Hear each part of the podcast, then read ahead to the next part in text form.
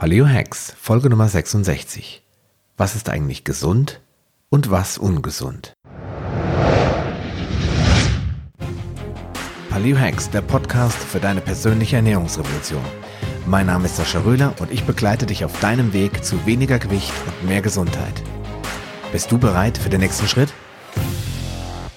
Ja, hallo und herzlich willkommen zu Paleo Hacks Folge Nummer 66.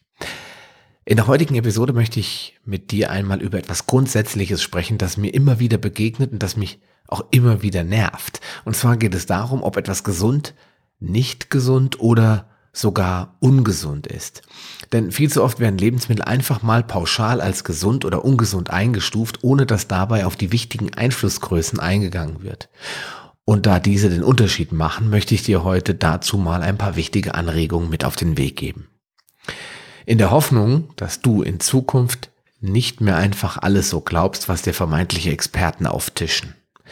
Fangen wir doch einfach mal mit ein paar typischen Aussagen über gesunde Lebensmittel an und ich zeige dir dann, warum man diese leider nicht einfach so stehen lassen kann. Erstens, Gemüse ist gesund. Hier würde wahrscheinlich jeder sofort, ja klar, das stimmt, sagen und zustimmend nicken. Aber ist wirklich jedes Gemüse gesund? Nehmen wir zum Beispiel mal Mangold und Spinat. Beide sind nämlich reich an Oxalsäure, einem Antinährstoff, der vor allem bei ungekochten Spinat in großen Mengen vorhanden ist und dich nachweislich krank macht. Nicht nur der ungekochte Spinat, das ist ganz wichtig, ist reich an Oxalsäure, aber vor allen Dingen der ungekochte, weil da werden die Antinährstoffe ja nicht mal teilweise reduziert. Mehr dazu findest du in Episode Nummer 63 das saure Duo, da habe ich ja die Probleme mit der Oxalsäure schon ausführlich beschrieben. Oder nehmen wir die Hülsenfrüchte, wie zum Beispiel Bohnen, Erbsen, Soja und Linsen. Sie alle enthalten enorme Mengen an Antinährstoffen, die man nun wirklich nicht als gesundheitsförderlich bezeichnen kann. Im besten Fall bekommst du davon Blähungen und Durchfall und im schlimmsten Fall eine chronische Darmerkrankung. Und mehr dazu findest du wiederum in Episode Nummer 59. Da geht es um das Thema Blähungen und was dein Darm dir eigentlich damit sagen will. Ja, dann kommen wir zu einem zweiten Statement, das man oft hört. Zu viel Fleisch ist ungesund. Diese Aussage rührt daher, dass viele Menschen immer noch glauben, dass Fleisch sauer verstoffwechselt wird und man daher Gicht oder andere säureinduzierte Beschwerden und Erkrankungen von zu viel Fleisch bekommen könne. Wenn du meine Reihe über den Mythos des Säurebasengleichgewichts angehört hast, das sind jetzt in dem Fall die Episoden 11 bis 14. Dann kennst du ja den Hintergrund der mittlerweile als falsch entlarvten Theorie von Ragnar Berg. Die ist ja auch schon über 100 Jahre und da würde jetzt nun wirklich keiner den Anspruch erheben, dass das alles vor 100 Jahren schon so hieb- und stichfest recherchiert wurde. Und in der Menschheitsgeschichte gab es immer wieder Phasen, in denen wir Menschen vollständig von Kohlenhydraten, also Pflanzen, abgeschnitten waren und nur noch vom Fleisch bzw. Fisch gelebt haben. Und ähm, ja, das war zum Beispiel in der Eiszeit so. Ja, das haben wir aber dennoch überstanden. Wir haben diese Phase überlebt und sind heute als Mensch immer noch auf Erden unterwegs und erfreuen uns größtenteils ganz guter Gesundheit. Die Inuit aus Alaska zum Beispiel, die essen auch jetzt im 21. Jahrhundert größtenteils nur noch Fisch und Robbenfleisch sowie ein paar Algen oder Pflanzenfasern, die sie aus den Innereien ihrer Beute gewinnen. Und so ungesund kann Fisch oder Fleisch in diesem Fall also gar nicht sein. Ja, dann kommen wir zum dritten Argument oder zum, zum dritten Statement, das einem ganz oft vorgehalten wird. Obst ist gesund. Ja, das dachte ich auch viele Jahre lang. Ich bin auch immer noch davon überzeugt, dass Obst nicht ungesund ist, aber in dieser Folge geht es ja gerade um dieses Statement, dass man pauschalisiert sagt, Obst ist gesund, da führt kein Weg dran vorbei. Ja, und äh, wie schon gesagt, Obst enthält ja auch ganz viel oder ist reich an Vitaminen, Mineralstoffen und Ballaststoffen und kann ja daher eigentlich nicht ungesund sein, könnte man meinen. Vor allem wird es ja auch ausnahmslos basisch verstoffwechselt. naja, das Thema hatten wir ja schon bei dem Säurebasengleichgewicht und den Episoden 11 bis 14. Es war schon ein harter Schlag, als ich während meiner Recherchen und Nachforschung auf eindeutige Beweise stieß, die die klassische Säurebasentheorie widerlegten. Was sauer schmeckt, das macht eben auch sauer und wirkt nicht auf wundersame Art und Weise basisch auf den Stoffwechsel. Das ist ja eigentlich auch logisch. Dennoch glauben immer noch Millionen, und ich betone, Millionen von Menschen, ich würde sogar sagen Millionen von Deutschen, eine 100 Jahre alte Theorie, die auf einem fundamentalen Fehler basiert. Aber ich möchte da gar nicht drauf eingehen heute, denn das kannst du alles nachhören, wie man so schön sagt, in den Episoden 11 bis 14. Darüber hinaus enthält Obst sehr viel Fructose, die von der Leber bevorzugt in Fett umgewandelt wird. Zusätzlich zur hohen Säurebelastung stellt Obst also kein per se gesundes Lebensmittel dar. Viertens, Fett und vor allem Cholesterin, das ist ungesund. Jahrelang hat man uns das eingetrichtert. Fett macht uns fett. Und dass bestimmte Lebensmittel, zum Beispiel Eier, unseren Cholesterinspiegel in ungeahnte Höhen schnellen lassen. Diese gefährliche Kombination würde zu Herzerkrankungen und zum Tode führen.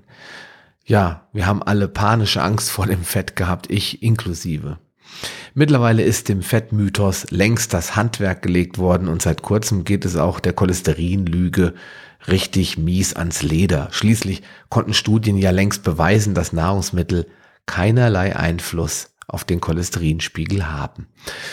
Ja, ich weiß auch gar nicht, warum das auf einmal öffentlich wurde. Wahrscheinlich, naja, vielleicht. Könnte aber auch ein Zufall sein, liegt es auch daran, dass die ganzen teuren, ich will nicht sagen, verteufelt überteuerten Cholesterinsenker, ja, dass die Patente abgelaufen sind und sich nun mal damit jetzt nicht mehr so viel Geld verdienen lässt, denn schließlich kommen jetzt die chinesischen Generika auf den Markt und da macht es einfach den amerikanischen Großkonzernen nicht mehr so einen Riesenspaß, Geld mit Cholesterinsenkern zu verdienen. Vielleicht hat man gedacht, könnte man jetzt das ganze Cholesterin-Ding mal in Luft auflösen.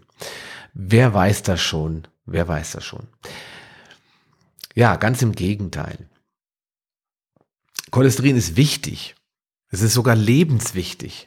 Nämlich du brauchst es für die Vitamin D-Produktion und du brauchst es für dein Gehirn. Und das zeigen auch die neuesten Humanstudien, die auch, und das ist sehr interessant, einen Zusammenhang zwischen Demenzerkrankungen und einem niedrigen, ich will jetzt nicht sehr niedrigen sagen, aber einen niedrigen Cholesterinspiegel feststellen konnten. Siehe dazu auch Dr. David Perlmutters Buch Dumm wie Brot. Da wird das auch etwas äh, stärker noch untermauert mit eindeutigen Studienbelegen, mit ja, Quellen, Literaturstellen etc. Ja, ich könnte das Spielchen jetzt noch stundenlang so weitertreiben, aber das bringt dich auch nicht wirklich voran. Daher möchte ich diese Episode mit einem Denkanschluss, äh, Entschuldigung, mit einem Denkanstoß beschließen. Bitte lass dir nicht einfach irgendwas auftischen, überprüfe den Hintergrund und den Wahrheitsgrad und schaue mal ganz genau hin. Nicht selten verbergen sich nämlich gewisse Interessen hinter den Aussagen. Ja, und wie kann dir die Paleo-Ernährung dabei helfen? Das ist der wesentliche Unterschied zwischen einer klassischen Diät oder Ernährungsdogmen und Religionen, die so da draußen rumgeistern und den einfachen Paleo-Prinzipien. Erlaubt ist, was es schon immer gab, was natürlich ist und was dich nicht krank macht. Also ich bestehe nicht mal darauf, zu sagen, oder die Paleo-Ernährung besteht nicht darauf zu sagen, sie habe Gesundheit für sich abonniert, sondern in der Paleo-Ernährung heißt es einfach nur, das, was dich erstmal nicht krank macht, das ist schon mal gut vom Prinzip her. Lebensmittel, die eine gewisse schädliche Wirkung auf den Körper haben, wie zum Beispiel Milch, Hülsenfrüchte, Getreide und auch das Pseudogetreide, Kartoffeln und industriell verarbeitete Lebensmittel, die sind einfach zu vermeiden. Die solltest du weglassen. Außer am Cheat Day, da darfst du das gerne auch mal machen. Das ist zumindest meine Regel. Das, was dann da noch übrig bleibt, wird in normalen Mengen konsumiert. Also du haust dir jetzt nicht äh, drei Kilo Hühnerfleisch rein. Das ist nicht nur langweilig, sondern auch unsinnig, sondern du konsumierst einfach die Nahrungsmittel aus der Paleo-Ernährung in einer ganz normalen Menge. Hin und wieder darf mal was weniger Gesundes auf den Teller kommen. Das sagte ich ja gerade schon. Der Tag der freie Tag oder der Cheat Day. Die meisten Lebensmittel, die wir in der Paleoernährung kennen, sind zumindest eben nicht ungesund. Manche können Menschen mit sogenannten Autoimmunerkrankungen Schaden zufügen oder ihre Situation verschlechtern. Zum Beispiel Nachtschattengewächse, Nüsse und Eier. Aber gesunde Menschen für die ist das erstmal grundsätzlich unbedenklich. Ob ein Nahrungsmittel gesund oder ungesund ist, hängt also von vielen Faktoren ab und sollte nicht einfach so pauschal angenommen werden, nur weil das irgendjemand sagt oder das vor 20 Jahren oder wie bei der Säurebasentheorie vor 100 Jahren mal in irgendeiner Studie festgestellt wurde. Betrachte solche Aussagen also generell mit einer gewissen Skepsis und hinterfrage sie regelmäßig. Dabei hilft es mir auch immer, mir die Fragen zu stellen. Woher kommt das Lebensmittel? Wie wurde es erzeugt? Was steckt im Einzelnen drin? Und haben meine Vorfahren das auch schon gegessen? Zumindestens irgendwie regelmäßig und in geringeren Mengen. Dann ist es in meinen Augen auch gar kein Problem, dieses Lebensmittel zu konsumieren. Kann ich hier aber keine eindeutig positive Entscheidung fällen, dann lasse ich das Nahrungsmittel im Zweifelsfall weg. Oder beschränke mich eben auf Ausnahmefälle wie den Cheat Day. Also die wenigen Ausnahmen von der Regel. In diesem Sinne wünsche ich dir nun einen schönen Tag, viel Erfolg bei deiner Zielerreichung und natürlich ganz wichtig, bleib gesund. Bis zum nächsten Mal, dein Sascha Röhler. Schön, dass du dran geblieben bist. Auf paleohacks.com findest du weitere nützliche Informationen, die dir helfen, deine Ziele zu erreichen. Zum Beispiel Rezepte, Buchtipps und vieles mehr. Wenn dir dieser Podcast gefallen hat und du etwas für dich mitnehmen konntest, dann erzähle deinen Freunden davon und leite ihnen den Link zum Podcast weiter. Ich freue mich, dich bei einer der nächsten Folgen wieder begrüßen zu dürfen und wünsche dir viel Erfolg bei der Umsetzung deiner persönlichen Ziele. Bleib gesund, dein Sascha Röhler.